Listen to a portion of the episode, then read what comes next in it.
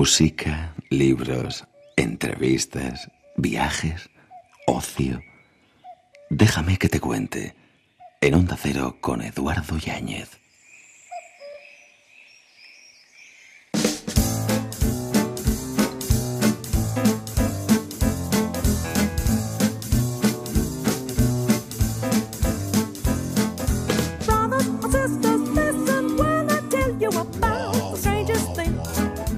Madrugadas después de la información y superando la barrera de las 4 de la mañana, 3 en Canarias. Nos acordamos de la frase de Hans Hoffmann, la habilidad de simplificar significa eliminar lo innecesario para que lo necesario pueda hablar por sí solo. Tú, tan cansada de luchar, tantos días de esperar, tanto amor por entregar. La magia de la radio. tanta vida para dar, tan vacía de pensar llorando en soledad. Déjame que te cuente. En Onda Cero. Consultorio de Elena Francis. Una importante página de la radio. Quien más, quien menos, o lo ha oído directamente o ha oído hablar de ello. Un programa de radio emitido en España entre los años 1947 y 1984. Dirigido al público femenino, que se estructuraba sobre todo en torno a la correspondencia que dirigían las radio oyentes a una supuesta experta, la doctora Elena Francis. Pues este fondo musical y esta historia o esta parte de nuestra historia radiofónica, independientemente de en qué radio trabajemos, yo creo que nos aficionamos a la radio precisamente por espacios como este, pues todo esto ha servido para que Rosario Raro nos ofrezca una verdadera maravilla que yo aconsejo a todo el mundo para que tenga entre sus manos y disfrute de la lectura, que se titula La huella de una carta. Rosario, ¿qué tal? ¿Cómo estás?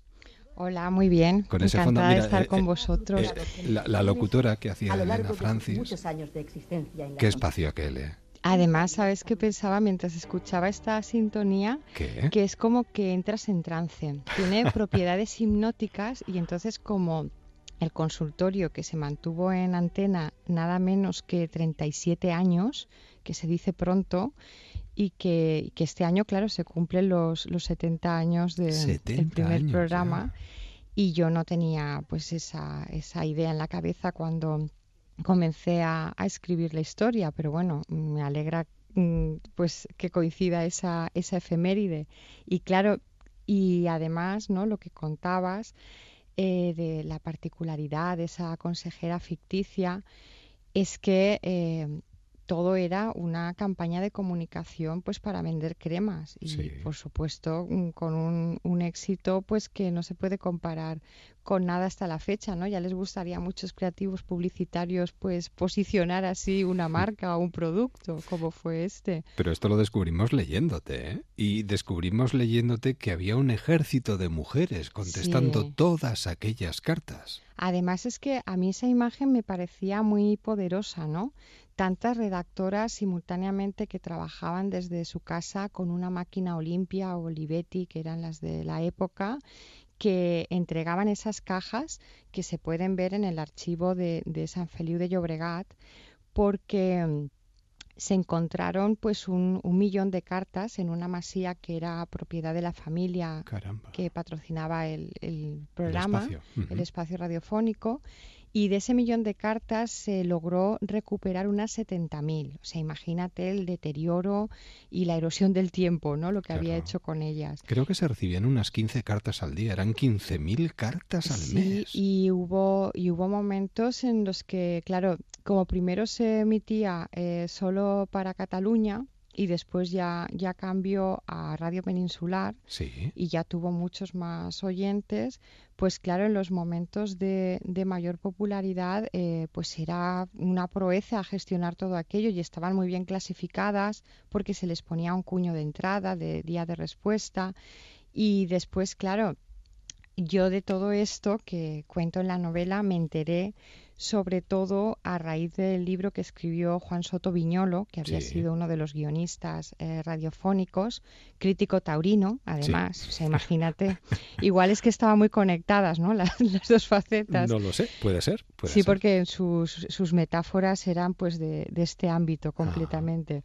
Ujú. Y luego hubo una, una mujer que, que se parece muchísimo a, a Nuria Sompor, ¿no? Que es la protagonista A la de tu protagonista de la sí. Y ella en un libro que se, titula en catalán Estimades amigues, queridas amigas, pues eh, cuenta todo este intríngulis eh, apasionante de idas y venidas de las cartas y además estamos hablando de cartas que eh, transcriben pues la dolorosa intrahistoria de este país durante el franquismo, porque eran las cartas que no se emitían, las que no pasaban la censura, las que trataban de temas como la homosexualidad, e- el, el aborto, la transexualidad, el abuso a menores, o sea, todo lo que para el ideario del nacional catolicismo no existía. ¿Dónde podemos encontrar delitos? Pues aquí seguramente en muchas de estas cartas. Podemos encontrarnos incluso eh, hasta deseos. Señorito desea barba cerrada. Esa es muy buena.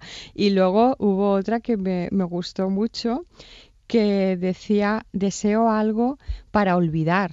O sea, como si fuera un filtro de estos eh, medievales Sí. que, que como por arte de magia o, o por un hechizo, mm, pues alguien se lo tomara y pudiera olvidar a una persona para siempre. Claro. Y claro, y junto a las que eran así más epidérmicas, y no lo digo solo por la cuestión de las cremas, había otras que eran verdaderas cartas de profundidad, pues que hablaban de, de la represión con la que se vivía y que eran personas a las que les habían instalado como si se tratara de un programa informático la culpa. Claro, es Y que era una sociedad donde primaba mucho la hipocresía. ¿eh? Sí, esa apariencia.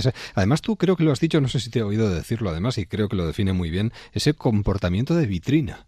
Claro, ese es el fragmento que elegimos para ponerlo en la, en la solapa del libro, porque yo creo que responde exactamente a cómo era ¿no? el, el comportamiento social, es decir, mostrar solo aquello que case exactamente con lo que aparecía en el nodo, ¿no? Sí. Entonces se escondía en la trastienda y en los, en los desvanes, sobre todo mentales o de puertas adentro también, pues todo lo que, lo que no debía mostrarse y era una sociedad sobre todo muy hipócrita. Claro, es que eh, en muchos casos, en vez de buscar, por ejemplo, la vía policial, que, que sería lo que Claro, debieran de haber hecho aquellas mujeres, y lo que se hace hoy en día para luchar contra esos abusos o, o esas violaciones, buscaban la salida de la radio, Claro, es que buscaban consuelo. en vez de denunciar, eh, escribían a un consultorio.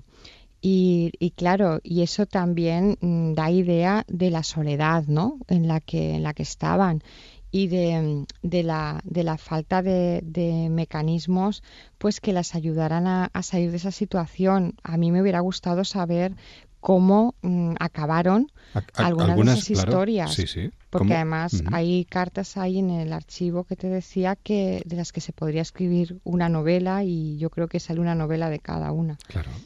Los oyentes además llegaron a quejarse en momentos determinados de que había Ah, sí. demasiada música, sobre todo por el tema de la censura, porque algunas cartas evidentemente no se podían leer. Claro, es que imagínate, o sea, tener ya un programa de radio preparado, ¿no? Para emitirlo en, en directo y que minutos antes digan esta no va. Y claro, no va significaba la consulta de la radio oyente que había sido adaptada y un poco arreglada porque claro, estamos hablando pues de, de una época en que lo de leer y escribir pues eh, estaba reservado pues a una parte de la población más reducida que ahora. Y entonces que al quitar esa carta sobre todo rellenaban con operetas de un compositor que se llama Franz Lear Y, y, claro, y se quejaban porque era como un enganche, ¿no? Estaban todo el día esperando a que llegaran las 7 de la tarde y, y, se sentían pues que si solo aparecían vidas de santos o de reinas Mm.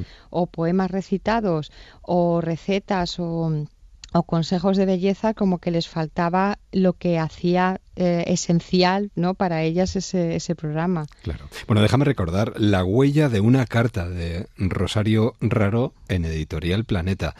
Una de aquellas cartas, lo digo sobre todo porque se nos va a escapar el tiempo y no quiero que se me queden cosas importantes en el tintero. Eh, Rosario, hablando de escribir. Una de aquellas cartas eh, llega al consultorio mm, eh, de la mano de un, creo, un alto cargo que denuncia el nacimiento de bebés con malformaciones. Claro, el medio en esta novela es el, consultorio de Elena Francis, pero el, fondo es la tragedia de la talidomida. Y claro, esto pues sobre todo eh, sucedió a finales de los 50 y principios de los 60, que es cuando se concentraron, eh, se concentró el mayor número de, de nacimientos y, y, fue algo terrible, o sea, por un fármaco que tomaron las, las embarazadas, que a veces con una sola pastilla ya se produjeron todas estas malformaciones que en sus manifestaciones externas se llama focomelia, que Sí. nada menos que quiere decir tener aletas de foca en vez de extremidades, ¿no? Claro, esto no es tal cual porque más que aletas de foca, pues son brazos y piernas que no se han acabado de, De de formar. Claro.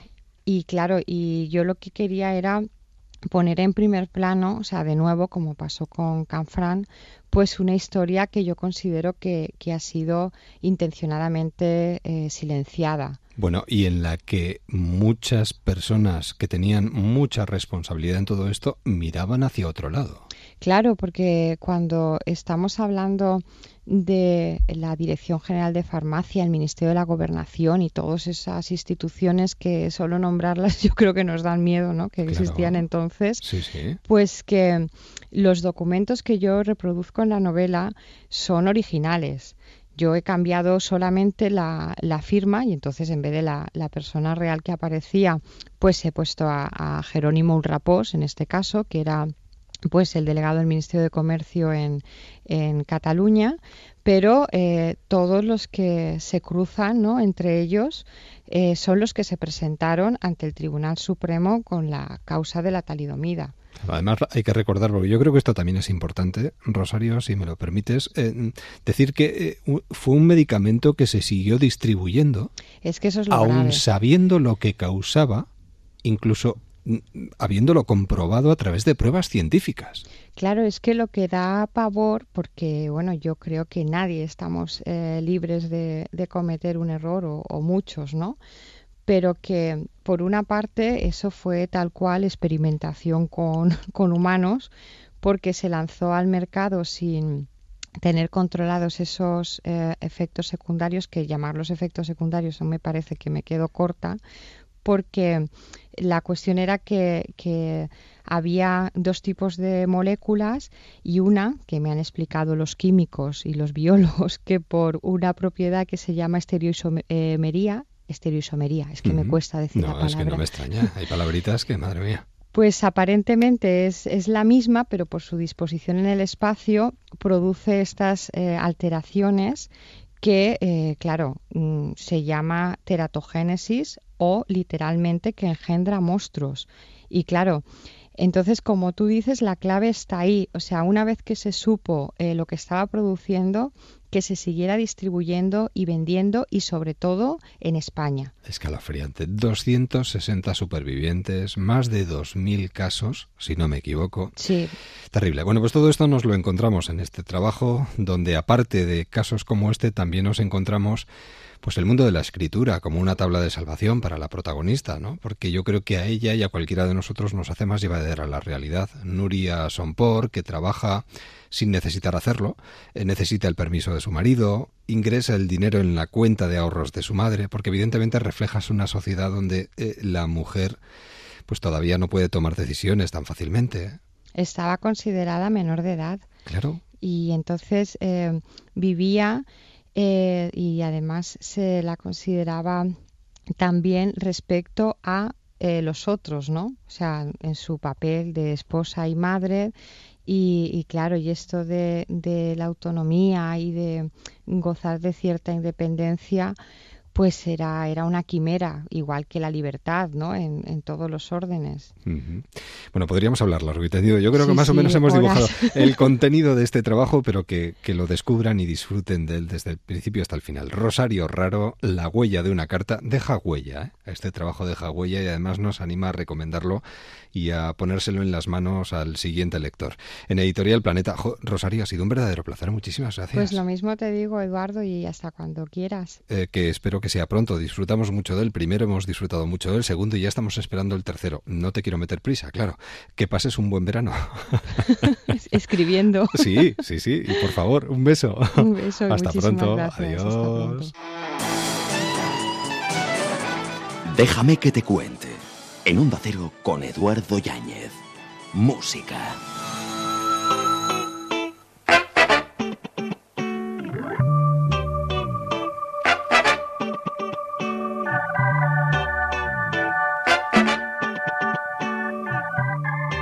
Alternativas y propuestas en Déjame que te cuente. Seguimos a lo largo de la semana acercándonos a esos acontecimientos, algunos veteranos, otros nuevos en el panorama de este verano 2017, como por ejemplo el Guijuelo Rocks, que nace un nuevo festival que se celebra el día 5, bueno, a partir del día 5 de agosto en esta localidad salmantina, en Guijuelo, donde está precisamente su alcalde para darnos todos los detalles de este festival. Le saludamos inmediatamente. Julián Ramos, buenas noches. ¿Qué tal? Buenas noches. Pues encantados de poder charlar un momentito con usted para informar a nuestros oyentes de este nuevo festival que se incorpora al panorama de festivales de este mes de agosto.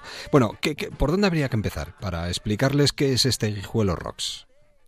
Bueno, pues en sí el Guijuelo Rocks eh, nace pues de esa intención y esa voluntad también y de esa sensibilidad por parte también de, concejales y de miembros de la corporación de, intentar buscar o provocar algún tipo de, encuentro musical ligado no a lo que son las tendencias habituales de música comercial, sino más bien ligado a otro tipo de músicas de, calidad y también ávidas, yo creo, de, gente y de seguidores, ¿no? Y de ahí nace pues esa, esa oportunidad que se nos brindó por parte de algunos eh, organizadores que nos presentaron esta propuesta y de ahí tenemos ese Guijuelo Rocks, que esta es la primera edición, pero esperemos que, vaya a perdurar en el tiempo. Seguro, esperemos que siempre le damos la bienvenida y le auguramos también un largo recorrido en el que vamos a tener un poquito de todo, ¿no? Blues, soul, funk, rock, eso es lo que se pretende, llegar a cuanto más público mejor.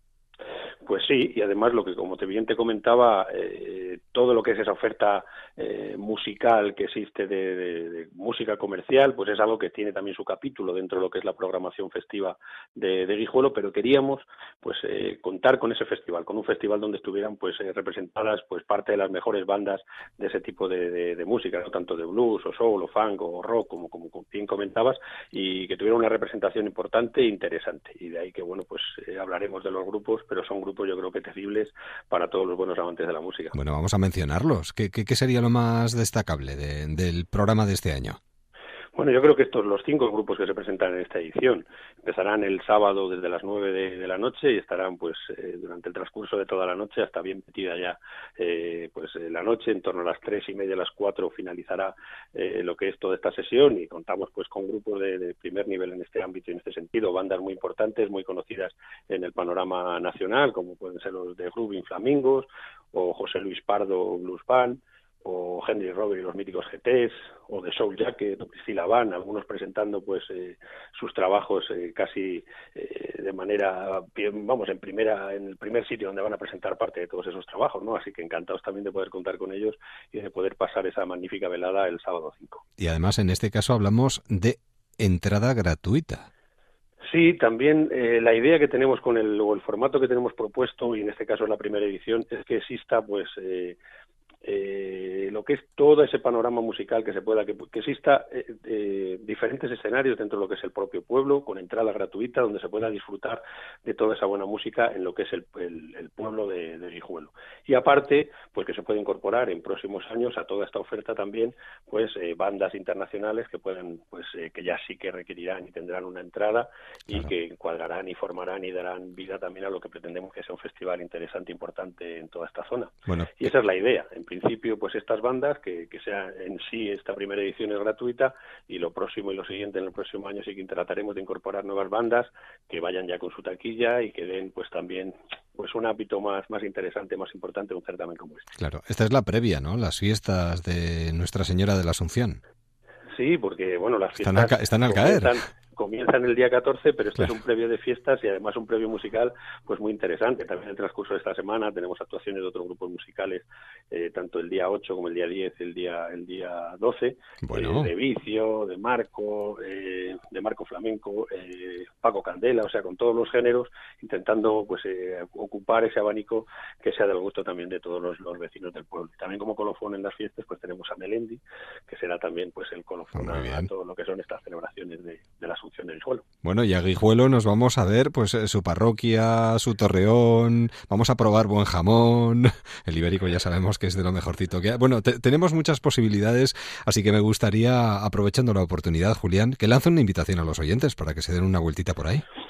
Pues desde luego yo creo que el día 25, el día 5 de, de agosto qué mejor que acudir a Guijuelo y poder disfrutar de, la mejor gastronomía, porque sabemos que estamos en una zona donde el ibérico lo es todo, donde cualquiera de las personas que nos quiera acompañar durante, durante este fin de semana va a poder disfrutar de todo ese producto ibérico y además de una interesantísima oferta musical. Desde aquí invitar a todos los oyentes de- del programa de Onda Cero para que acudan y estén presentes con nosotros en esta primera edición, que desde luego no se van a arrepentir. Pues bienvenidos al panorama de ofertas musicales para este mes de agosto y largo recorrido, de verdad, se lo deseamos de todo corazón. Pues muy bien, muchísimas gracias por ello. Buenas noches y que vaya todo muy bien. Un abrazo, Julián. Buenas noches, un saludo. Déjame que te cuente. Onda Cero.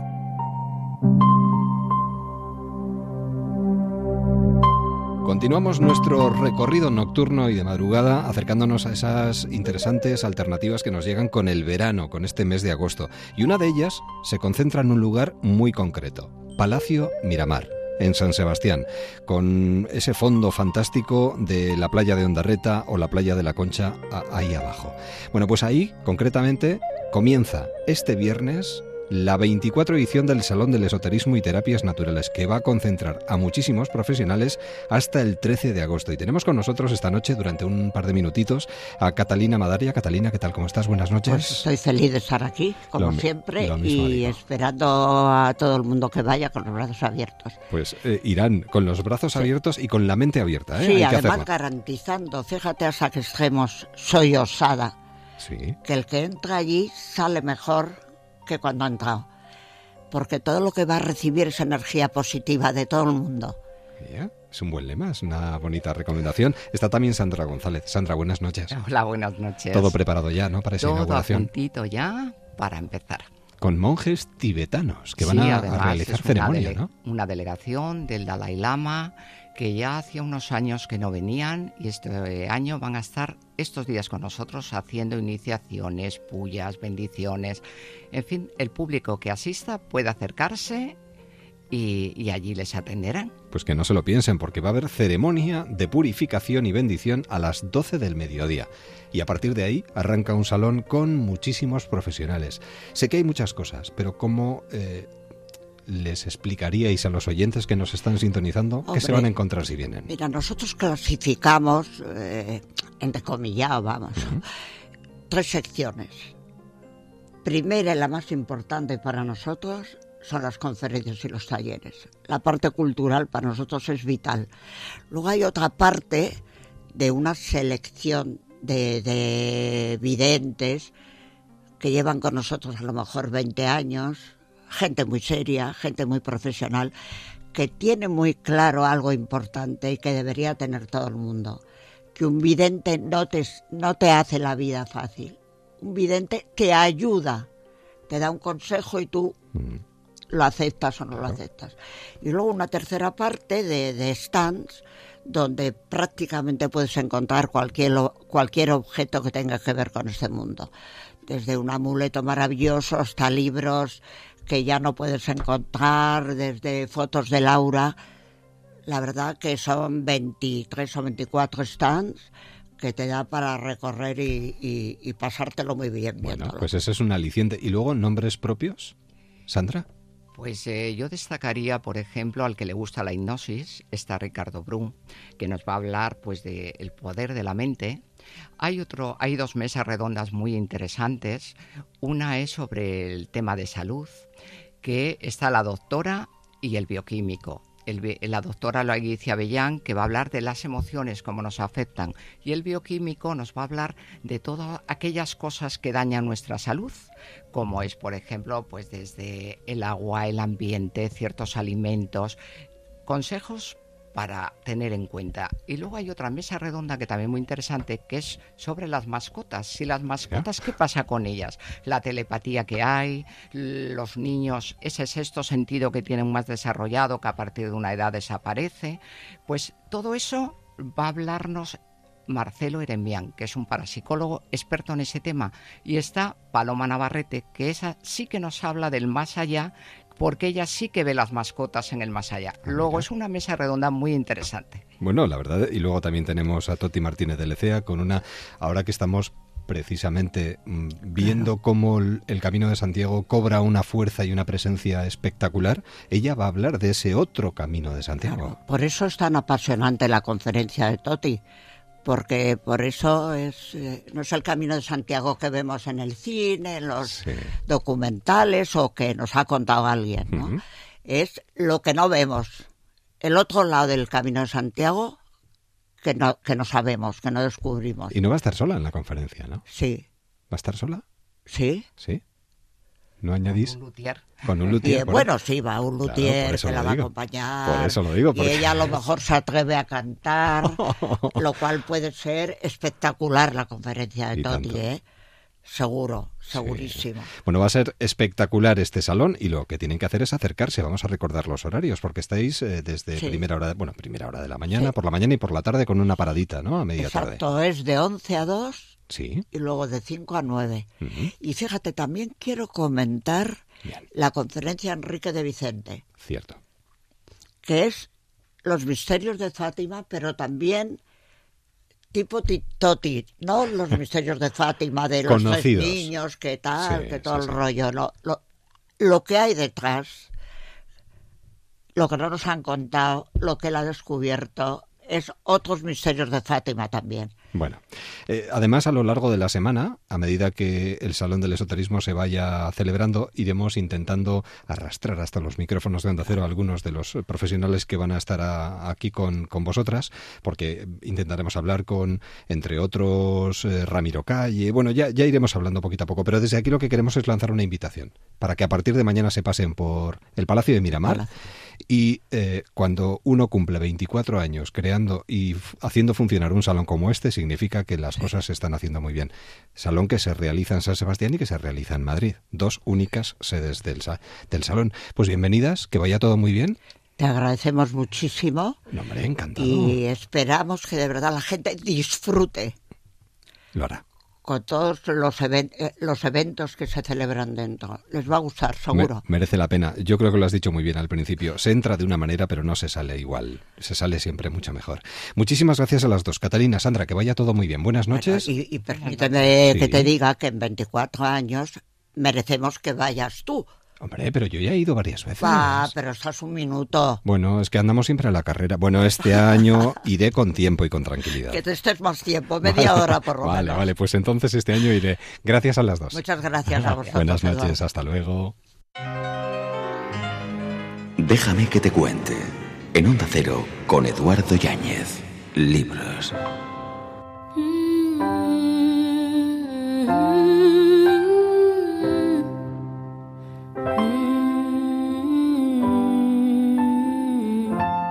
A veces abrir las páginas de un libro supone, o de alguna manera se puede equiparar perfectamente a abrir las ventanas del cielo, y nunca mejor dicho. Gonzalo Giner, ¿qué tal? ¿Cómo estás? Muy bien, Eduardo, encantado de hablar contigo. Lo mismo digo, encantado de volver a encontrarme contigo después de haber leído tus anteriores trabajos, y además siempre sorprendiendo.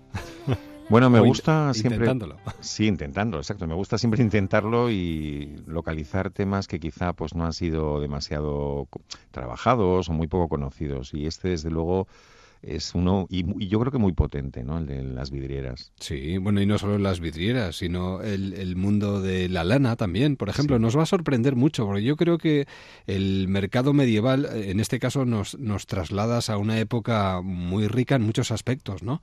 Pero donde la lana, por ejemplo, era como el oro blanco de la época.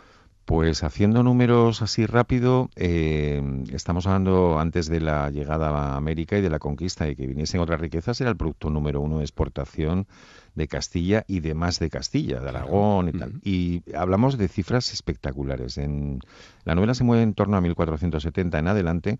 Bueno, pues por esas épocas se exportaban alrededor de 25.000 a 30.000 toneladas, que era todo embarcado en puertos eh, cántabros, entre ellos Santander, pero también Bermeo, Portugalete, eh, Laredo, etcétera. ¿no? Y había una verdadera flota y una infraestructura importantísima de, naos que podían transportar todo eso y que además tienen eh, connotaciones muy curiosas. A mí me contaron, si te cuento una anécdota, que yo, esto no es, no es, muy, o sea, no, no está muy demostrado, quizás un poco mito, pero dicen que, que, uno de los factores que levantó el conocimiento de la calidad del acero y del acero vasco tuvo que ver con la lana, porque estas naos que cargaban unas sacas que pesaban alrededor de unos 100 kilos, el volumen que producían estas sacas era muy grande, pero no pesaba tanto, es decir, que la nao no conseguía eh, bajar el nivel de flotación lo suficiente para tener una navegación segura.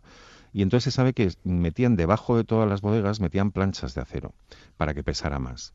Y los que me lo han comentado me decían que cuando se, se desembarcaba esta lana, sobre todo en Brujas o en Amberes, hubo quien descubrió ese acero, encontró que era una calidad excepcional y empezó a interesarse por él. No digo que fuera el origen único, pero quizá influyó también en que la acería vasca pues bueno, tuviese la importancia que ha tenido. Y hablando del País Vasco, de la lana a las capturas de las ballenas, por ejemplo. Bueno, yo aquí me aventuro en esta novela a hacer una... Bueno, no defiendo porque no es una tesis que sea fácil de demostrar, pero sí que hay unas sospechas muy claras que antes de la llegada de Colón eh, había algunos pescadores que iban que habían llegado a Terranova y que pescaban fundamentalmente ballena y bacalao. Eh, no está demostrado, ya digo, pero es bastante y altamente probable. Desde luego, muy poco después sí que ya hay certificaciones y contratos muy concretos de expediciones a Terranova y hablo de primeros del 16, muy pocos años después del, del descubrimiento. Eh, en este caso, el protagonista mío se va a ver embarcado en una de ellas, de estas naos, huyendo de un traidor, es decir, que lo va a hacer de forma eh, no, no, voluntariamente, ¿no? Sí. Pero bueno, yo eh, animo porque yo mismo me he sorprendido de todos los estudios que he hecho sobre todo este aspecto, ¿no? De la pesca de la ballena y del bacalao. Nos vamos a sentir muy reconocidos los de la costa del Cantábrico. Pues yo este creo que sí, sí, porque totalmente, totalmente. se ambienta mucho todo esto y también los propios puertos en Bermeo y, en fin, toda la cantidad de trabajo, oficios y actividad que había alrededor de todo este mundo, ¿no? Pues Hugo de Covarrubias decide renunciar a su destino o al destino que su padre le marca de alguna manera, un mercader de lanas, y decide pues abandonar su tierra y bueno, irse a la, a la aventura. Y en esa aventura se encuentra un personaje que a mí me ha llamado especialmente la atención. Además recordaba con mucho cariño tu último trabajo, Pacto de Lealtad en el que, bueno, además tú como veterinario siempre de alguna manera nos hablas del mundo animal, ¿no? Bueno, pues en este caso aparece un halcón que se convierte en protagonista y que yo diría que es mucho más que un ave. Lo es porque, bueno, se van a conocer en un sitio un poco recóndito, en medio del desierto, eh, no, ninguno de los dos son, eh, vamos a decir, individuos que puedan, o sea, que sea su medio normal de vida, porque estamos hablando de un halcón, un gerifalte, es una especie de halcón blanco que es más propio de zonas nórdicas, y sin embargo, bueno, va a estar allí en el desierto y el protagonista, pues es un burgalés, que por tanto tampoco que pinta en una zona de salinas desérticas en el, en el sur de Túnez pues se van a encontrar y entre ellos se va a establecer una relación eh, muy curiosa que mm, se van a enseñar cosas los dos. El halcón, eh, evidentemente, es un ave, pero es capaz también, en este caso, de interpretar eh, a veces los estados anímicos de su propio compañero de viaje. Y él también va a ayudarle en momentos muy críticos, incluso. Incluso le va a dar de comer. Le va a dar de comer y en momentos en que no hay nada más porque estos halcones y en general la cetrería en este ambiente de claro me meto en el desierto de Túnez por tanto en un ambiente musulmán sí.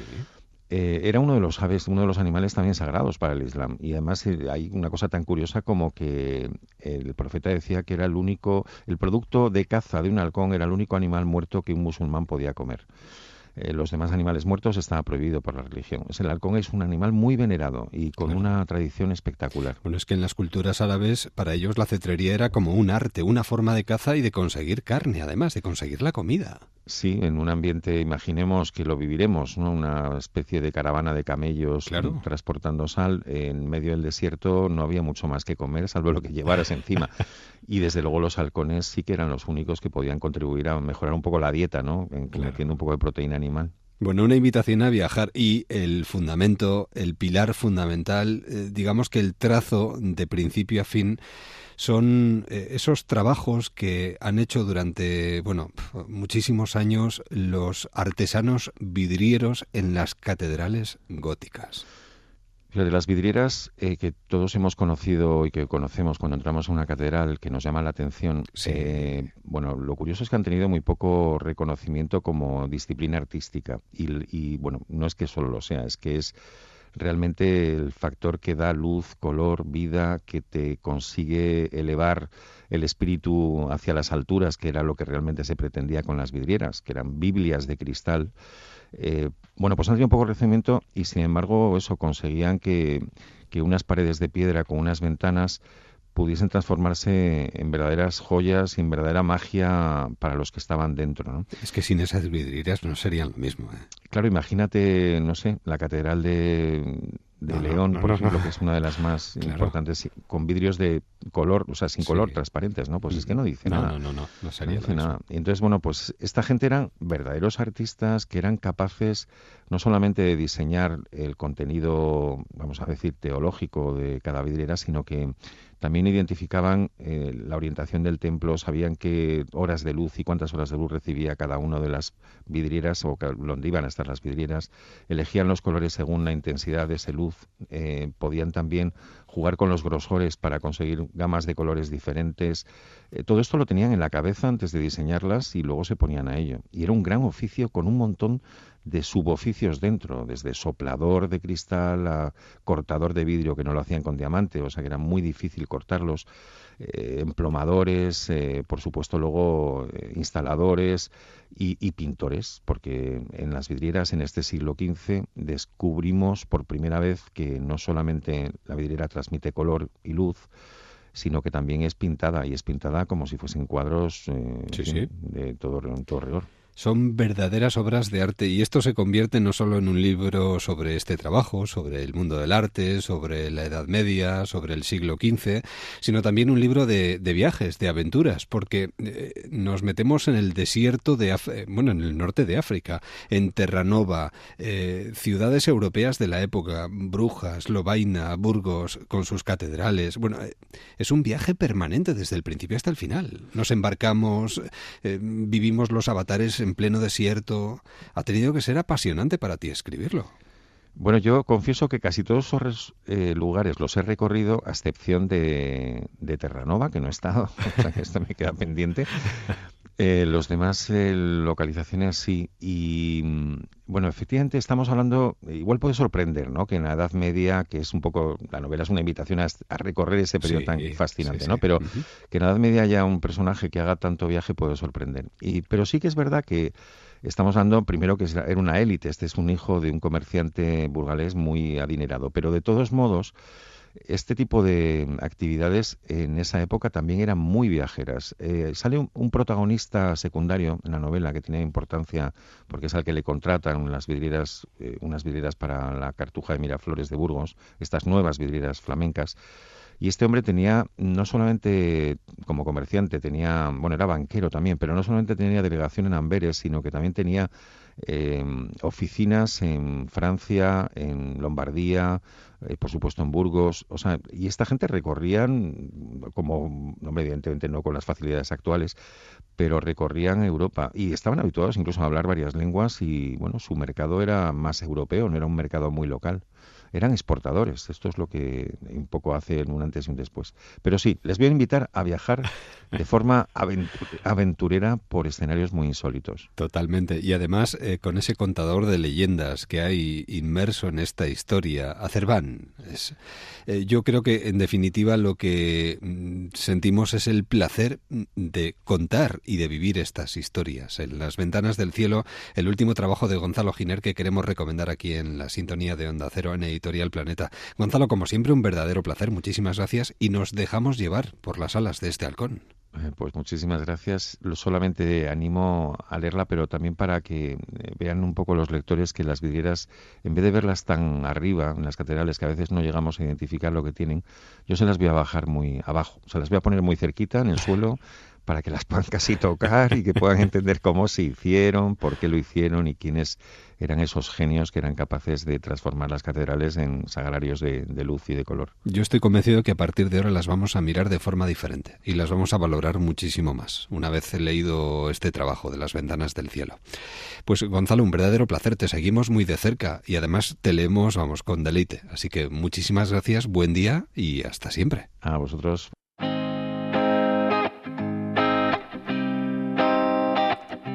Continuamos avanzando en la madrugada. I thought about you the other day. What the hell happened with you and me? Cause oh y aunque a veces parece que nos borramos, sentimos. Vaya que sí sentimos. Fantasía Lumpen. Atención, es un trabajo de Javier Saez Dibarra. Javier, ¿qué tal? ¿Cómo estás? Muy bien, encantado de estar aquí. Bienvenido a los micrófonos de Onda Cero. Páginas de Espuma, un libro de relatos, de historias, de muchas historias, donde eh, nos haces reflexionar sobre muchísimas cosas. Sí. Es tan variado además. Pues muchas gracias, sí, sí, la verdad es que me gustan los libros de cuentos donde hay mucha diversidad, ¿no? Y mm, eh, a diferencia de la novela, el cuento te permite en cada pieza, en cada relato, tratar un tema, una situación, unos personajes distintos. Y me gusta mucho que, que los libros de cuentos den para pensar, ¿no? Sí, sí. Es que entre el ímpetu y el desánimo a veces vence el desánimo, más veces de lo que a nosotros nos gustaría, ¿no? Así es, sí, sí, contra eso hay que resistir, ¿no? Y en, en, eh, los cuentos hay muchos personajes que intentan resistir, intentan rehacer su vida, luchan, luchan por, por sí mismos, ¿no? Lo que pasa es que a veces eh, la lucha es lo que arrastra consigo. No siempre conseguimos los resultados que, que, queremos. Tú dices, además, en un momento determinado, y además no sé si es una máxima para ti, que la única moral es la lucha. Sí, sí, esa frase está en el último relato y de alguna forma es como la conclusión a la que llega el libro y también a la que he llegado yo escribiéndolo. Eh, todo menos resignarse, ¿no? La vida tiene que pujar por, por la realización personal, por, por el encuentro entre, entre las personas, por el amor, por, el, por, la, por la justicia, ¿no? Que yo creo que es eh, el objetivo irrenunciable para toda persona con un mínimo de integridad ética. Lo, que pasa es que, fíjate, tú dices, la única moral es, es algo eh, que uno se plantea ah, leyendo tus diferentes cuentos, ¿no? Eh, la única moral es la lucha, pero uno tiene la sensación de que vamos perdiendo fuerza por el camino y nos vamos apartando. O sea, dejando que luchen otros, viendo la lucha desde, desde las aceras, viendo lo que está ocurriendo a nuestro alrededor, pero no sé si no queriendo implicarnos, teniendo teniendo miedo a implicarnos, viendo los toros desde la barrera. Es una sensación un poco extraña. Sí, sí, sí. Yo creo que efectivamente, yo creo que eso está pasando. Em, cada vez nos estamos más solos, cada vez nuestras relaciones son eh, más frías, menos de colaboración y, especialmente en el mundo del trabajo, digamos que lo que nos están forzando a llegar es a que cualquier núcleo de resistencia, cualquier organización de trabajadores que pueda haber, tiende a ser cortada, tiende a ser reprimida. Y la, y la salvación individual es imposible, lo estamos viendo, porque uno está solo frente a un poder mucho mayor que él. ¿no? Cuando una persona además acepta trabajar en unas condiciones penosas, con un sueldo que a veces no le llega ni casi ni para vivir, un montón de horas, está renunciando a su vida, eso uno solo no puede no puede superarlo es necesaria la colaboración no y, y a veces no encontramos la y colaboración a veces no lo encontramos no y a veces incluso nos sentimos incomprendidos también claro claro y además te dicen bueno da gracias que tienes empleo no pero como o sea te, te explotan, trabajas mucho, cobras poco y encima tienes que estar agradecido. ¿no? Pero tenemos herramientas suficientes, ¿no? Ahí está el lenguaje, tenemos muchas herramientas que no empleamos. Tú lo has dicho, yo creo que el primer gran problema de esto es el lenguaje. No tenemos un lenguaje para, para analizar la situación, no tenemos un lenguaje para reconocernos en él. ¿no? Entonces, expresiones que, que nos difunden todo el rato como este sistema, este es el sistema que nos hemos dado, estas son las reglas de juego que nos hemos dado, esto es el mejor de los mundos posibles, esto es el Estado de Derecho y es incambiable, nos sitúa ya en una posición donde dices, bueno, efectivamente, no me puedo quejar, no puedo criticar, no puedo cuestionar nada. Entonces, contra ese lenguaje uniformizador y además tranquilizador, tenemos que buscar otras herramientas, ¿no? Para pensarnos, para darnos cuenta. Palabras como explotación, palabras como abuso, palabras como plusvalía son conceptos que ten- tenemos que empezar a poner en funcionamiento para pensar de otro modo y salir de esta dominación, ¿no? Por cierto, ¿quién ha diseñado la portada? Bueno, un, tengo un amigo que es un artista plástico. Ese, ese que- manos arriba es que te define perfectamente. ¿eh? Sí, bueno, estoy encantado. Es Jorge Cano, es un, es un artista plástico y ha hecho. Es que me los- encanta, no sé, está muy Sí, bien, está muy bien. Sí, sí, me alegro. Es un collage que él tenía Sí. y él ha, él ha hecho las portadas de los otros libros míos y bueno, la verdad que estoy... Además es un juego muy bonito porque uno parece un expresidiario de la actualidad, levantando las manos como diciendo, yo no he hecho nada, ¿no? Sí. Eh, Está muy abierto, eh, da, da lugar a interpretarlo de, de múltiples maneras, eh, como tus cuentos también. ¿no? Sí, sí, sí, eso me gusta, me gusta ese juego, ¿no? Que el lector tiene que poner de su Claro. parte para entender. Y efectivamente es, un, es una silueta así que, que le han vaciado la cara, eh, entonces no se sabe muy bien qué identidad tiene, claro, lo ha perdido, eh, hay un periódico detrás como que lo atraviesa. Sí. Y entonces, bueno, es un poco entre lo mediático, la despersonalización, esto es un atraco, todo a la vez, ¿no? Bueno, tú eres, eh, trabajas en un instituto donde impartes lengua y literatura, eh, Sí. entre otras cosas, ¿no? Eres profesor de la Escuela de Escritores de Madrid. Sí, sí, sí, sí. estando, yo imagino que uno está muy sensibilizado con muchas cosas, pero estando pasando lo que está pasando en el mundo de la enseñanza, uno al final intenta revelarse, pero no, no es fácil. Yo no sé eh, cuándo eh, o, cómo ves eh, la salida de este lumpen. eh, si, si consideras realmente que mm, hay que ser optimista y esto tiene futuro, Javier. no, sé, porque hay un, hay un cierto tono de, de desesperanza a veces también, ¿no? En los relatos, que es inevitable, porque la vida también es así. Sí, sí, la verdad es que eh, hay humor en los relatos, hay ironía, hay un cierto fondo un poco catastrofista y Sí. en parte, mm, en parte buscado para precisamente tratar de conmocionar un poco al lector y hacerle lle- llevar las conclusiones de que hay que hacer algo, hay que actuar, ¿no? Pero luego está el optimismo de la acción, ¿no? O sea, yo creo que mm, eh, yo, por ejemplo, hablando de la, de la educación que tú decías, yo tengo alumnos, tengo alumnos de 13 años, tengo 30 alumnos en una clase, ¿no? Entonces, con 30 alumnos, hacer cosas que yo hacía antes, donde había desdobles y estábamos más apoyados, podía hacer debates, por ejemplo, en la clase. Ahora con 30 alumnos es prácticamente imposible. Yo les digo a ellos, somos 30, estas son las condiciones que nos imponen, contra las que hay que luchar, pero no nos vamos a rendir, vamos a hacer debates de otra manera, vamos a, vamos a di- dialogar levantando la mano, lo vamos a hacer de otra forma, vamos a leer los textos, vamos a, a participar. O sea que en las, en las condiciones duras que nos están poniendo, cada vez más duras, hay que siempre buscar salidas, ¿no? Y yo no, así como en los cuentos a veces se habla de lo duro, en- es para precisamente tratar de animarnos a, a eso que decías tú, la lucha, ¿no? A, a las alternativas, a la Claro. búsqueda de caminos para que no nos venza el desánimo. Ahora que se habla tanto de emprendimiento, emprendamos, ¿no? Utilicemos un discurso, no sé si tenemos que utilizar un discurso sostenible o no, no sé si es el más apropiado, pero nuestro propio discurso, evidentemente, ¿no? Sí, sí, bueno, la palabra sostenible es una palabra mansada, ¿no? que se Cuidado. utiliza demasiado, con Sí, demasiada sí, facilidad, ¿no? Para todo, además. Y además, como que queda bien. Sí, hay un cuento en el libro que trata de eso. Entonces, una mujer que, que se pone enferma en la calle, entonces llaman a la ambulancia, ¿no? Y, el- y la ambulancia es una camioneta de reparto de fruta, ¿no? Y que, que tiene una puerta que se abre, ¿no? Y el novio va con la chica y va cerrando la puerta con una mano. Y entonces entabla una discusión con el conductor. Y dice, bueno, esto es una ambulancia. Dice, no, no, no es una ambulancia. Esto es, un- esto es una furgoneta. Dice, bueno, pues esto es una ambulancia sostenible. Y otro dice, bueno, sí, será sostenible, pero no es una ambulancia, ¿no?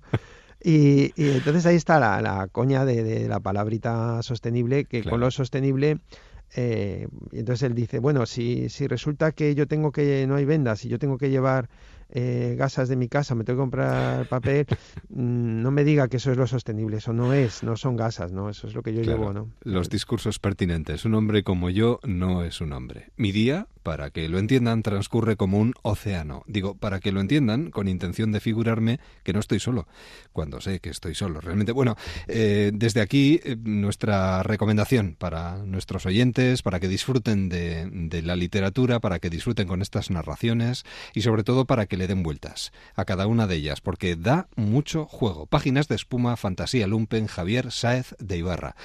Javier, muchísimas gracias, un verdadero placer. Un gusto para mí. Hasta siempre. Adiós. The key part? Pep? Muy buenas noches, don Mario Simancas, nuestro trotacómico. ¿Qué tal la visita a Cabárceno? Eh, buenas madrugadas, Edu. Oye, estoy profundamente impresionado. Jamás pensé que hubiera en este país un sitio como este, de verdad. Sencillamente muy recomendable para visitarlo. ¿eh?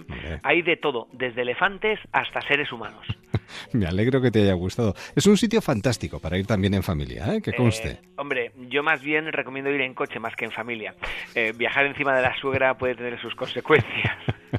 Ya, pero no has ido con tu suegra, imagino. No, Ah, pero hubieras- bueno. hubiera sido una buena idea. Igual, con un poco de suerte, hubiera in- se hubiera integrado en Cabárceno Seguro. porque mi suegra, si va a la India, la adoran. Tu suegra no es una vaca, ¿eh? Trotacómico. No, eh, solo le faltan los cuernos. Bueno, Oye, que de todas formas yo también la adoro, ¿eh? Para mí es, oh, diosa, oh, diosa, oh, diosa.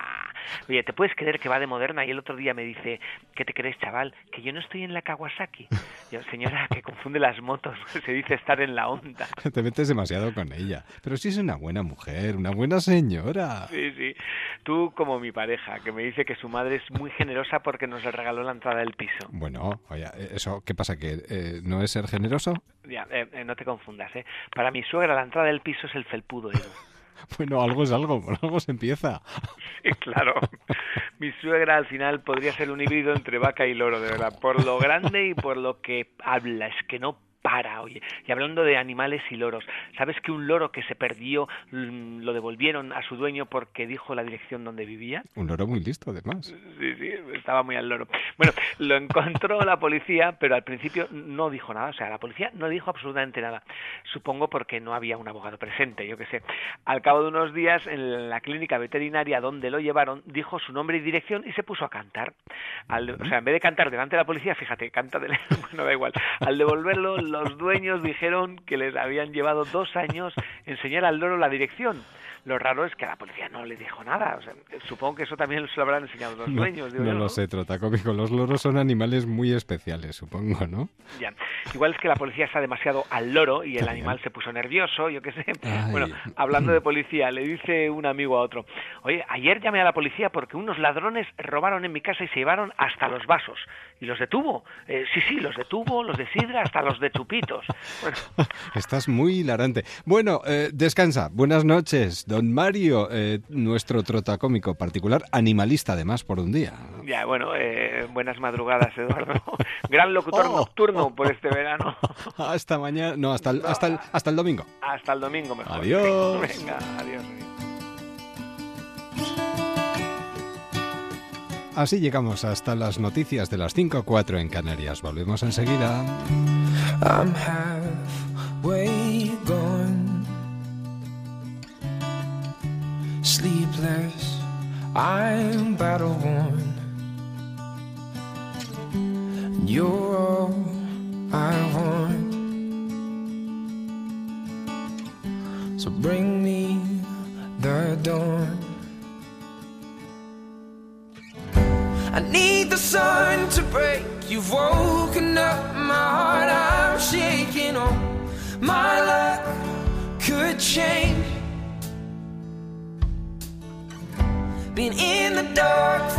weeks and I've realized you're all I need. I hope that I'm not too late.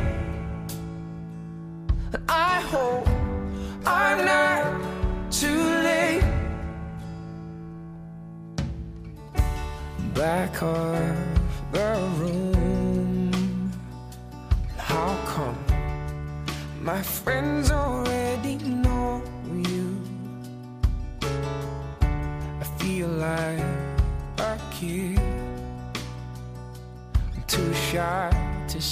speak up, so I keep it here. Oh, butterflies, you steal my sleep each night. I need the sun to break. You've woken up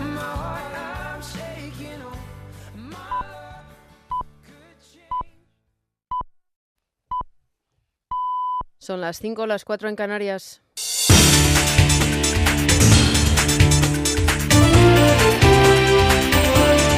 Noticias en Onda Cero. Buenos días. El Ayuntamiento de Jerez de la Frontera va a homenajear hoy a Ángel Nieto con la apertura de las puertas del circuito para que los aficionados puedan recordar la figura del 13 veces campeón del mundo de motociclismo. La leyenda del deporte español fallecía ayer por la tarde en Ibiza a los 70 años de edad después de un accidente de tráfico el 26 de julio. Sus restos mortales se encuentran en el tanatorio de Ibiza. Los primeros días tras el accidente, cuando iba a bordo de un quad, evolucionó favora- favorablemente, pero la pasada madrugada sufrió un empeoramiento súbito que no ha podido superar. El rey Felipe VI, el mundo del motor, del deporte y de la política han despedido al mito del motociclismo calificándolo como una leyenda del deporte y recordando su gran legado en multitud de mensajes de condolencia a sus familiares y amigos. También lo ha reflejado en el transistor de Onda Cero el expiloto Alberto Puig. Fue el primer manager que tuve en serio en el campeonato del mundo, ¿no? Como jefe de equipo, con lo cual guardo un grato recuerdo de él. Luego, posteriormente, pues tuvimos más contacto, pero al margen de todo esto y por encima de todo esto, el tema es la, la figura de- que, que suponía Ángel Nieto, ¿no? Lo, lo que significó para toda una generación de pilotos que empezaron en aquella época y antes, y lo que ha arrastrado, ¿no? Y sobre todo yo destacaría eso, ¿no? Su personalidad completamente arrolladora. Nicolás Maduro sigue adelante con su plan de instaurar esta mañana a las 11 la Asamblea Nacional Constituyente que le otorgará plenos poderes para cambiar la Constitución a su antojo. La Fiscalía ha pedido formalmente que se anule este acto y que se ponga en lugar seguro el material utilizado en las elecciones mientras se investiga la presunta manipulación de los resultados. La Guardia Nacional Bolivariana continúa en la sala del Parlamento donde este viernes se espera que quede instalada la Asamblea. El presidente de Venezuela ha ordenado detener a todo el que pretenda especular y subir los precios de los productos en el país basándose en el dólar no oficial, que en los últimos días ha subido de manera exponencial. En una comparecencia televisada, Nicolás Maduro ha dicho que no va a permitir que se vendan los productos a precio del dólar no oficial, al que ha calificado de terrorista en la etapa constituyente que ahora comienza. Y hay que dar la batalla duro contra los especuladores que fijan los precios a través de Dollar Today, comprando productos en Venezuela, produciendo en Venezuela, los quieren vender al precio del dólar criminal terrorista de Miami. Eso no lo permitiremos. Mano dura, mano de hierro. Vayan con todo. Le he dado instrucciones al ministro Reverol para que detengan a todo aquel que pretenda especular y subirle los precios al pueblo de manera abusiva, criminal, basado en Dollar Today. En media hora, a las cinco y media de esta madrugada y hasta las seis y media, los trabajadores de la empresa encargada de los controles de seguridad en el Prat llevarán a cabo el primero de los paros parciales previstos antes de la huelga total convocada a partir del 14 de agosto. Las largas colas que hay en el acceso de los pasajeros a las puertas de embarque se verán más afectadas por el conflicto. La Generalitat acusa al Gobierno por la gestión y Fomento lamenta la utilización política del caso. AENA ha abierto expediente a la empresa concesionaria y amenaza con sancionarla por, por falta de personal y por las excesivas esperas de los viajeros. Onda Cero ha tenido acceso a un testimonio de la presidenta del Comité de Huelga, Genoveva Serra, asegurando que las aglomeraciones funcionan como medida de presión. y solamente lo vamos a conseguir haciendo colas, porque la igual que a ENA solo le importan las colas, a los pasajeros y a la prensa solo le importan las colas. Os lo juro, no nos preguntan por nada más, ¿eh? solamente cuánta cola hay. Así que mejor de lo que, aunque muchos penséis que no, mejor de lo que creemos. Y en el sector turístico aumenta la preocupación por los ataques de radicales contra lugares y medios de transporte utilizados por los extranjeros. Ya han ocurrido en Barcelona y Palma y ahora los aberchales vascos han anunciado una campaña antiturística durante la Semana Grande en San Sebastián. Los ataques de la RAN, la organización juvenil de la izquierda ligada a la CUP, han despertado las alarmas. Los empresarios catalanes piden mano dura contra las acciones que promueven los grupos antisistema. Desde la patronal hotelera, hotelera Juan Molas an- anima a buscar la mejor fórmula para que la convivencia entre vecinos y visitantes sea posible, teniendo en cuenta lo que representa el turismo en España. Es cierto que a veces hay una carga turística en momentos determinados del año, puntualmente, que pueda llegar, digamos, eh, digamos a molestar, ¿no? Eh, pero, eh, pero por otro lado, la aportación que el turismo hace al, al, al Producto Interior Bruto Nacional. Hay un estudio reciente publicado por CaixaBank que se acerca casi al 16% del PIB. Eh, oiga, esto representa muchísimo, muchísimo dinero y además no hay que olvidar que hay dos millones y medio de españoles que están trabajando en, en el sector del turismo y en deportes, Mikel Landa vence en la tercera etapa de la Vuelta a Burgos. El ciclista del Sky, que consiguió finalizar la etapa con nueve segundos de diferencia sobre David de la Cruz, se encuentra cada vez más cerca de la victoria final. Tras, tras imponerse las exigentes rampas del picón blanco de Espinosa de los Monteros, el Alavés lanzó el derramaje definitivo a 200 metros de la meta. El próximo reto será este sábado en el que ascenderán las lagunas de Neila. Más noticias a las 7, las 6 en Canarias, en más de uno con José Miguel Azpiroz. Síguenos por internet en ondacero.es.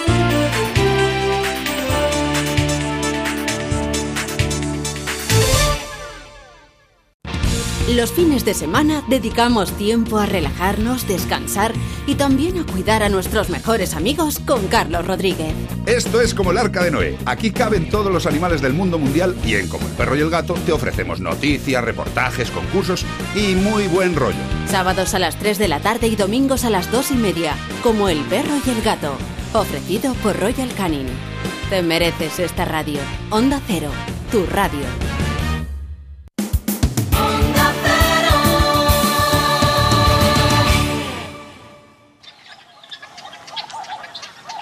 Déjame que te cuente.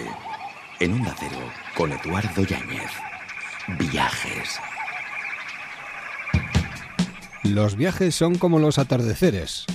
Si esperas demasiado, puedes no llegar a tiempo.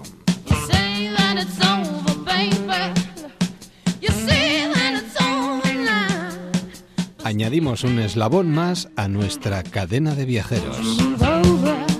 Viajeros en Onda Cero. El ave fénix tiene nombre de mujer. Fue manipuladora, manirrota, se arruinó y renació una y mil veces precisamente como el ave fénix, resurgiendo de sus cenizas. Y de ella nos habla en su último trabajo Cristina Morató. Cristina, ¿qué tal? ¿Cómo estás? Eh, muy bien, la has definido muy bien, ¿eh? Me, encanta lo de ave fénix. es que era como una ave fénix, resurgía permanentemente. Siempre, cuando crees que, eh, que está hundida, que está acabada, vuelve otra vez. Porque Lola Montes era mucha Lola. Mucha, mucha Lola. Eh, una curiosidad. ¿Cómo de repente un día descubres todo lo que hay detrás de esta mujer y decides enfrentarte a la escritura? ¿Dónde, ¿Dónde salta la chispa? Salta la chispa porque en mi primer libro, mientras yo escribía Viajeras intrépidas y aventureras, eh, se cruza el nombre de Lola Montes porque eh, en aquella época Lola Montes, eh, bueno, la verdad es que en el siglo XIX había pocas mujeres que cruzaran el istmo de Panamá a lomos de mula como hizo ella. Entonces yo, como estaba investigando sobre las viajeras por América Central, me, me encuentro pues con una tal Lola Montes, al parecer una artista muy célebre, que está cruzando el Istmo de Panamá, justamente pues porque ha estado actuando en Nueva Orleans. Eh, ella quiere llegar eh, a California y la única forma que había en aquella época era cruzando el Istmo de Panamá, que era una auténtica temeridad. Ya me llamó la atención que decían que era eh, española, en aquel yo solo sabía que era española. Se vendía como tal, por lo como, menos. Claro, como tal, la dejé un poquito arrinconada, no investigué más y luego en un viaje que hice a San Francisco conocí a una persona que había investigado su vida para unos trabajos de la Universidad de Berkeley. Bruce Seymour. Exacto, Bruce Seymour, que fue el culpable de todo, un abogado enamorado totalmente del personaje de Lola Montes, que generosamente, tras hacer su, su trabajo de investigación, cedió 50 cajas, que se dice pronto, 50 cajas de material a la Bradford Library, la biblioteca de la Universidad de Berkeley en San Francisco, y además a pie de nota en su trabajo ponía lo siguiente que para mí ya fue una tentación. Quien quiera averiguar más de Madame Lola Montes, condesa de Lansfield, tiene todo el material en la universidad para seguir investigando sobre esta gran mujer. Yo lo leí, dicho y hecho. Claro. Y aquí fui a San Francisco. y aquí está el resultado y la verdad es que es un libro que atrapa desde el principio hasta el final. Porque fue una mujer que representó más de 200 veces en Broadway su pícara Danza de la Araña. Y eh, bueno, ella tenía sus artes, evidentemente, aparte de en el escenario, porque consiguió que no la desenmascararan más que en salvadas ocasiones, además. eh, montaba a caballo como una amazona fumaba, eh, que era algo, vamos, eh, inexplicable en aquella época. Sí, sí, Diestra con el revólver, vamos, eh, apuntaba mejor que muchos hombres. Es que era impresionante esta mujer. Sí, yo creo de todas formas que eh, para los oyentes lo que hay que decir es que si estamos hablando de Lola Montes también es porque Lola Montes pasa la historia sin ella buscarlo, ¿eh? porque fue también casi una casualidad, porque en 1846 esta mujer, que todo hay que decirlo, en realidad se llama, eh, era una impostora porque ella adopta la, la, la identidad de bailarina andaluza para sobrevivir. Sobrevivir significa para poder actuar en los escenarios en una época donde están muy de moda los boleros y donde la danza española está muy de moda. Entonces ella en realidad era irlandesa. Eh, lo que ocurre es que físicamente ella tenía un físico que podía pasar por, por una mujer del sur, ¿no? Eh, el pelo eh, moreno, color azabache, una larga melena ensortijada, unas cejas muy bien, muy arqueadas negras, unos magníficos ojos azules, resultaba muy exótica.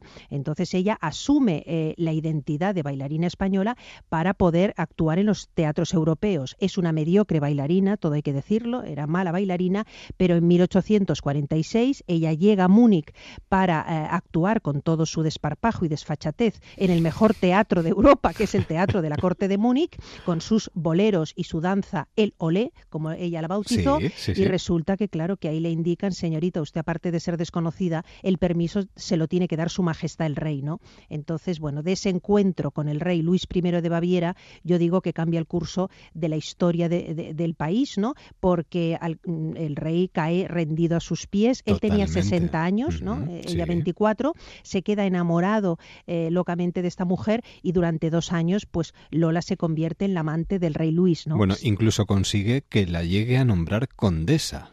Ese es el problema. El problema es que Lola, como tú muy bien has dicho, era una mujer de temperamento. Se podía haber conformado con haber sido, pues, como una Madame Antenon, una Madame Pompadour, ¿no? Si lo tenía todo. Claro, la amante de un rey, eh, haber, eh, bueno, haber disfrutado de los privilegios, ¿no? Que le otorgaba su posición de amante o favorita. El problema es que ella empezó a intervenir en los asuntos de Estado.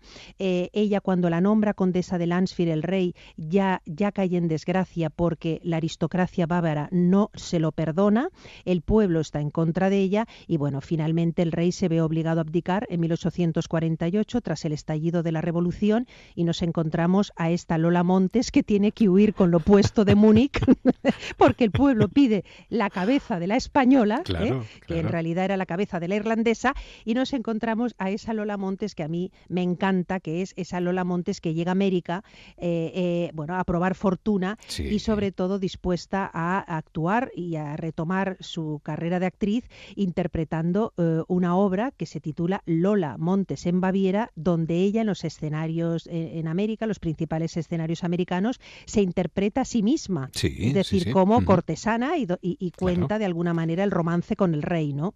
Era impresionante esta mujer y de hecho, bueno, se reinventa de nuevo y acaba incluso después de dejar los escenarios como actriz o como bailarina, se reinventa como conferenciante y como escritora y llegaba a cobrar incluso más que grandes escritores que daban sus charlas por todo el mundo. Impresionante. Sí, es que es muy curioso porque ella cuando ya se da cuenta que ni con la danza de la araña que tú has mencionado consigue encandilar al público, eh, es verdad que también está enferma, eh, bueno, tiene mala salud, entonces ella de repente, pues eh, un, un, reverendo amigo de ella la anima a que dé conferencias y cuente sus experiencias por las principales ciudades americanas. Y entonces emprende una gira con unas conferencias que tuvieron un éxito increíble y yo lo que comento es que esta señora llegó a ganar más dinero que el propio Charles Dickens, que en aquella época Dickens estaba también de gira ¿no? con, sus, con sus conferencias. Y, no solo en las conferencias, porque mm, escribió además bueno, una parte de sus memorias y, llegó a vender muchísimos ejemplares. Sí, en aquella época publica sus memorias. El arte de la belleza, por ejemplo. Sí, publica sus memorias y luego lo que publica sus memorias, que son todo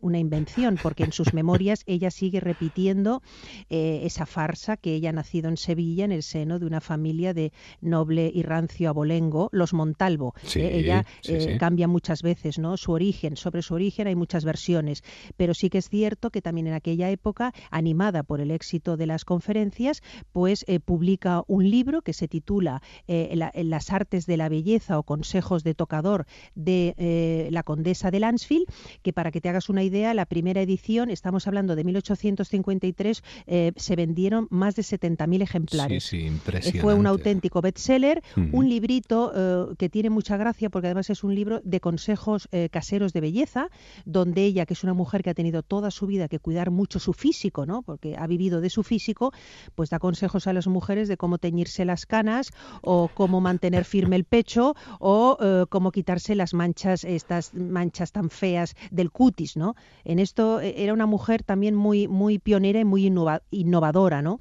Cortesana y aventurera, tuvo el mundo a sus pies, no se conformó, además de verdad, sedujo a reyes, músicos, escritores, bajo ese disfraz de bailarina española. Y todo ello está concentrado en este libro, Divina Lola, Plaza y Janés, de Cristina Morató. Cristina, un verdadero placer. A ti, muchísimas gracias. Un beso muy fuerte, hasta pronto.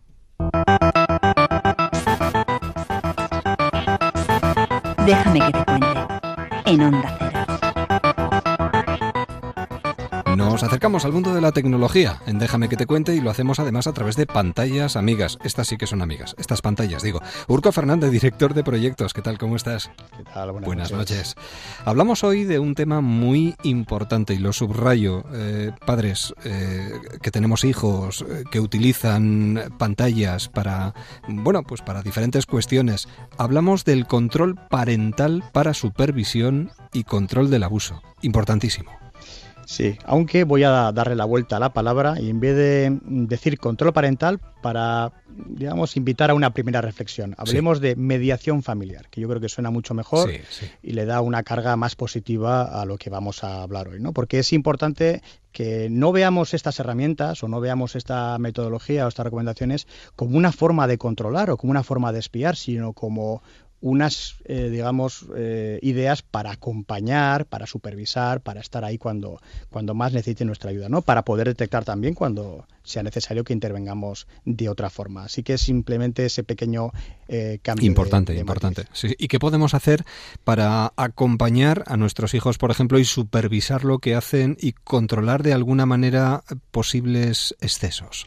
Si bien es verdad que en una edad eh, temprana pues va a ser necesario que nos fiemos muy mucho de estas herramientas que sí se pueden instalar en móviles, en videojuegos, en ordenadores, en tabletas, incluso en televisión, como esas contraseñas que te dice la televisión para ver o no contenido para adultos, sí que tenemos que tratar de generar un clima de confianza y de comunicación entre, entre padres e hijos. Va a ser más fácil detectar intuyendo que le pasa algo o que nos cuente cuando le pasa algo, o cuando tiene una duda, simplemente por la duda que nos cuenta, nos damos cuenta que pasa algo, que confiar en una herramienta digital que nos vaya a, de alguna forma a avisar cuando ocurre algo, ¿no? Porque en internet pueden pasar tantas cosas y tantas maneras diversas que la tecnología pues llega hasta donde llega, pero nuestra intuición y nuestro deseo de, estar y de proteger y de acompañar a nuestros hijos pues llega muchísimo más. Eso no tiene, no tiene límites. Claro. ¿Y qué, qué, qué hacemos? ¿Qué nos aconseja, Surco? Bueno, pues es verdad que, aunque por un lado tenemos que tratar de evitar invadir su privacidad, es decir, no queremos, queremos darles ese espacio en Internet, pues cuando vemos que todavía no son suficientemente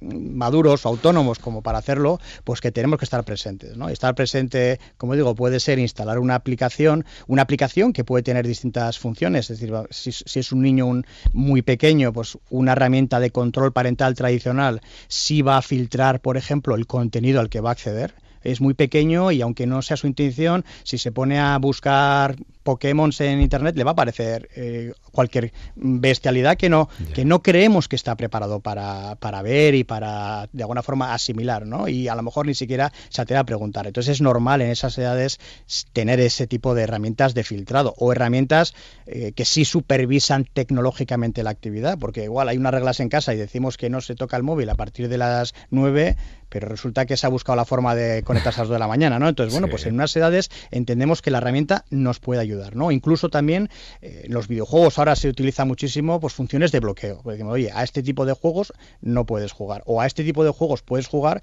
pero no por internet, porque, oye, tienes 7 años y aunque puedas jugar al FIFA, que es de fútbol, no quiere decir que puedas jugar al FIFA con chavales de 20 que, oye, igual son muy majetes, pero te van a enseñar unas cosas que todavía no comprendes, ¿no? No estás preparado para pues para replicar, porque sabemos cómo nos dejamos influenciar, ¿no? En ciertas edades, aunque luego más adelante pues tenga ese derecho. Entonces, sí, por un lado, esas herramientas vienen bien, pero con una estrategia en la que poco a poco les vamos dejando más libres. O sea, tenemos que pensar que con 11 años, con 13 años, a lo mejor ya esa herramienta no tiene función y lo que queremos es esa, ese clima de confianza que decía al principio que tenemos que generar. Y tienen que ver que les estamos dejando ese espacio. Claro que tienes derecho a tener tus amigos y tus experiencias por Internet, pero con un equilibrio y una estrategia que va desde los dos años casi que hasta los 15, ¿no? Ahí tenemos unos cuantos años para, para darnos cuenta si lo estamos educando y preparando pues para esa vida digital cada vez más frenética. Así que algo intermedio y poco a poco progresando dependiendo de la edad. Y eh, en vez de preocuparnos, igual lo que tenemos que hacer es ocuparnos, ¿no?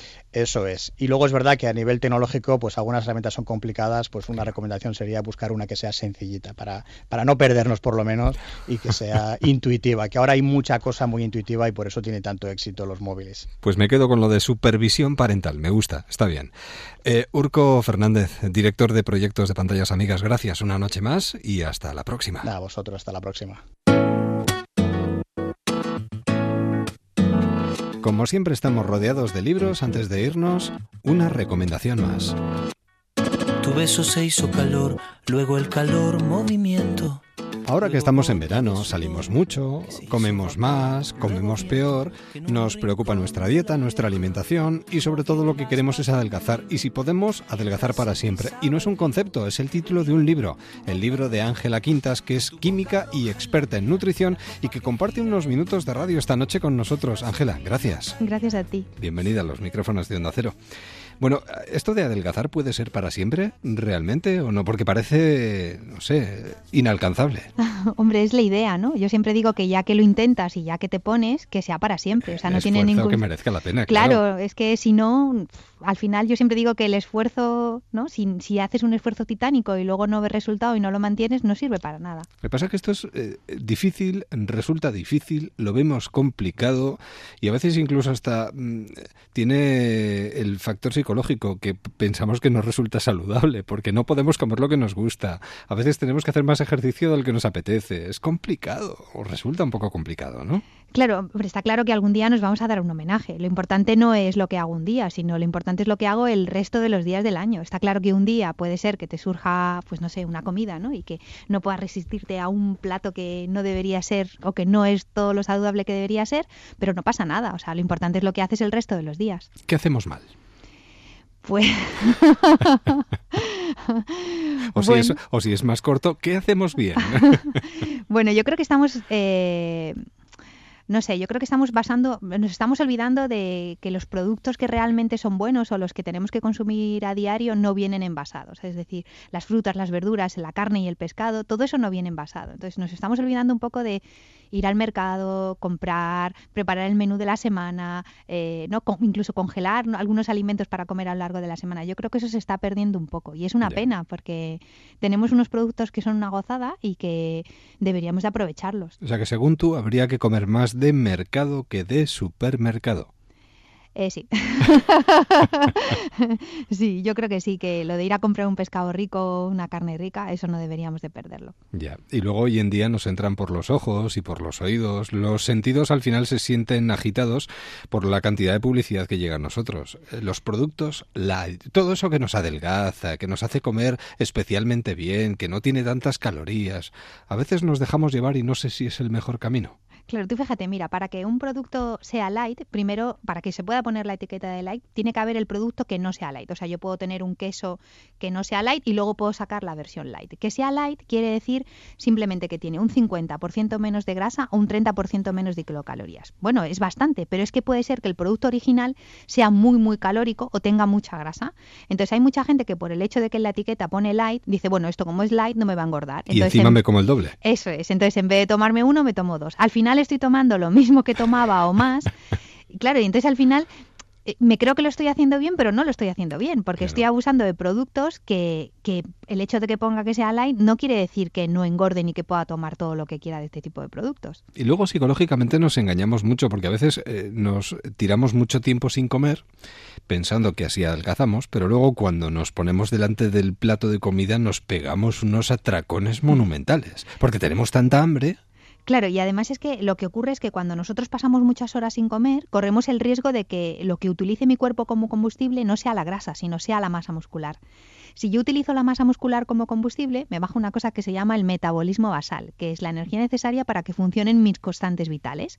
Si yo cada vez gasto menos, fíjate, al final del día mi gasto total de kilocalorías se dividiría en mi metabolismo basal, que sería mi porcentaje mayoritario, luego está la energía que yo gasto en mi gasto intelectual y en mi gasto físico, pues en deporte y tal, y luego la energía que yo gasto en hacer la digestión de los alimentos. Si mi metabolismo basal, que eh, al final es el porcentaje más grande de este gasto total, cada vez va bajando, cada vez bajando, yo al final tendré menos kilocalorías para repartir a lo largo del día. Entonces, estos son como gallinas que entran por gallinas que salen. Si yo al final tengo menos gasto, pues tendré que consumir menos alimentos. Y nunca estamos hablando de contar kilocalorías, porque lo importante no es que al final del día yo haya justo llegado a las kilocalorías que tengo que consumir, porque no tiene nada que ver si esas kilocalorías están compuestas, por ejemplo, de hidratos, de proteínas o de grasas. El efecto que van a producir en mi cuerpo es totalmente diferente. Y esto nos lo comenta una química experta en nutrición clínica. ¿eh? Yo lo subrayo y además nos recomienda una lectura que nosotros queremos recomendar también desde aquí en Editorial Planeta, que es Adelgaza para siempre de forma fácil, saludable y sencilla de Ángela Quintas. Porque no es lo mismo, Ángela, alimentarse que nutrirse. No, no tiene nada que ver. Mira, tú al final del día puedes cubrir, imagínate que vas a consumir al final del día 1200 kilocalorías. Vale, tú puedes simplemente alimentarte, cubrir esas 1200 kilocalorías, pero que esas 1200 kilocalorías no estén llenas ni de vitaminas, ni de minerales, ni de proteínas, simplemente sean kilocalorías vacías. Esto pasaría, por ejemplo, si yo solamente bebiera alcohol. Imagínate que yo me tomo pues X vasos de alcohol que al final me cubren mis necesidades calóricas, pero realmente no me están aportando ningún nutriente. Eso sería alimentarme. Y nutrirme sería esas 1.200 o 1.300 kilocalorías, tomarlas llenas de vitaminas, minerales, eh, oligoelementos. Entonces, ¿qué elegiría? Pues evidentemente elegiría nutrirme y no alimentarme. Y es verdad que vivimos en una sociedad en la que estamos en muchos casos alimentándonos y muy poquito nutriéndonos. Y eso se ve, por ejemplo, en las analíticas. Nosotros podemos encontrar gente delgada a la que tú ves por la calle y dices, jo, yo quiero ser como ella, en mi caso, ¿no? Porque tiene, entra en una talla muy pequeña de ropa y pero luego miramos sus analíticas y las analíticas están muy mal, nos están indicando muchas cosas. ¿Por qué? Porque simplemente se está alimentando, es decir, está cubriendo sus necesidades básicas de energía. Y luego me puedo encontrar con el caso contrario, alguien que tiene un ligero sobrepeso, bueno, yo miro sus analíticas y sus analíticas están perfectas. ¿Qué es lo que pasa? Vale, se está pasando de kilocalorías, pero los alimentos que está eligiendo son alimentos de calidad. Entonces, bueno, no pasaría nada porque tengamos un ligero sobrepeso si mis analíticas están bien. Luego también es importante consumir alimentos cada tres o cuatro horas sin dejar pasar grandes periodos de ayuno o no dejar pasar más de una hora desde que nos levantamos hasta que ingerimos algún alimento, por ejemplo, o no hacer nunca deporte con el estómago vacío. Cuidadito con estas cosas. Son algunas recomendaciones que encontramos en este trabajo que yo, sinceramente, para esas personas que han probado muchas dietas distintas y que eh, lo único que tienen en su interior es una contradicción tremenda, les va a venir, vamos, como anillo al dedo y nunca mejor dicho. Bueno, espero que sobre todo la idea es que la gente entienda qué es lo que pasa cuando yo ingiero un alimento dependiendo de qué está compuesto ese alimento. Y tampoco sin entrar en cosas raras, ¿no? Eh, hablando un poco de lo que hemos dicho siempre, ¿no? Combinar un hidrato con una proteína es un poco volver un poco a lo que hemos hecho toda la vida. Y además yo creo que sabiendo y entendiendo, eh, seguro que acertamos a la hora de tomar decisiones, que es de lo que se trata. Adelgaza para siempre, de forma fácil, saludable y sencilla. Editorial Planeta, Ángela Quintas. Ángela, muchísimas gracias. Ha sido un verdadero placer. Gracias a ti. Cuídate y hasta la próxima. Hasta la próxima. Adiós. Así llegamos a las cinco y media, cuatro y media en Canarias con los conceptos muy claros. Continúa la programación de cadena de este verano aquí en Onda Cero. Nosotros volvemos el domingo. Feliz madrugada y buen provecho.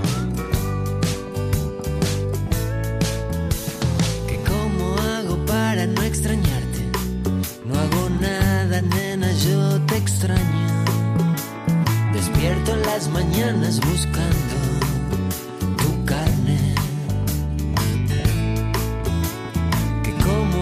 para aguantarme. Por lo pronto, nena, yo te aclaro, no sería capaz de matarme. No, no. Pero pienso, pienso, pienso, pienso, pienso y pienso.